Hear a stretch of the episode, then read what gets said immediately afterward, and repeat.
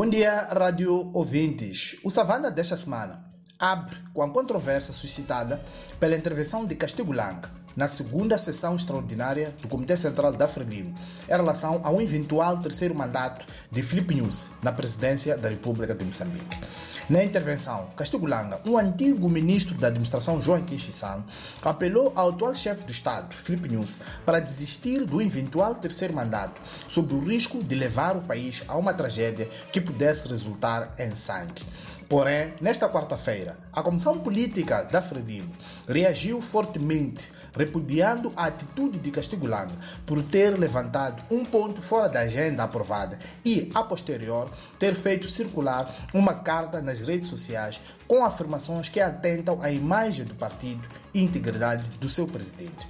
Detalhes sobre este polêmico assunto, suscitado às portas do Congresso da Frelimo, estão no Savana de hoje.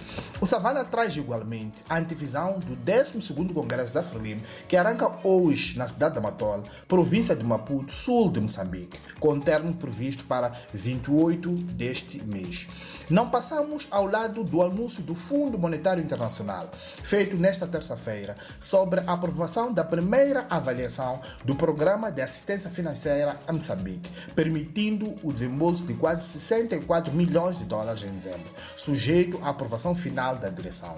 Recorde-se que o FMI aprovou em maio o primeiro programa de assistência financeira, depois do escândalo das dívidas ocultas, abrindo caminho desde então para o regresso também do apoio orçamental direto por parte do Banco Mundial e outros parceiros de cooperação. Ainda em torno da controversa proposta de lei que regula a criação, organização e funcionamento das organizações sem fins lucrativos, organizações da sociedade civil iniciaram nesta quarta-feira com uma série de seminários de auscultações para a produção de uma proposta de emenda a ser submetida ao governo em torno dessa controversa proposta de legislação. A sociedade civil não se conforma com o novo dispositivo que, no seu entender, coloca em causa alguns direitos como o Estado de Direito Democrático e o exercício da cidadania no país. Detalhes sobre o tema estão igualmente na edição do Savana de hoje. Acompanhamos também a visita a Moçambique da presidente da Tanzânia, Samia Suluhu Hassan, no encontro que manteve nesta quarta-feira com o presidente Filipe Nunes. Os dois estadistas discutiram o combate ao terrorismo e a cooperação econômica com realce para o setor de energia. Pormenores sobre o tema estão no Savana de hoje, que já está nas bancas e nas nossas plataformas tecnológicas.